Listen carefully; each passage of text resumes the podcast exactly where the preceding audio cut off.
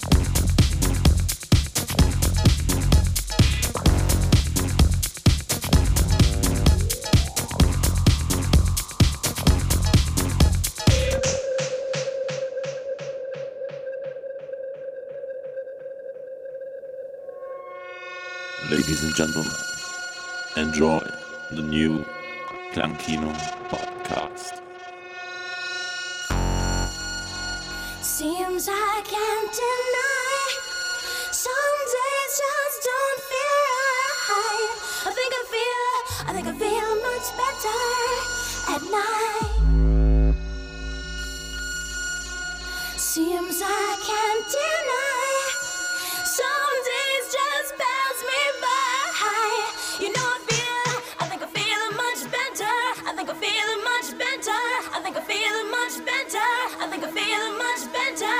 I think I feel much better. I think I feel much better. I think I feel much better. I think I feel much better. I think I feel much better. I think I feel much better. I think I feel much better.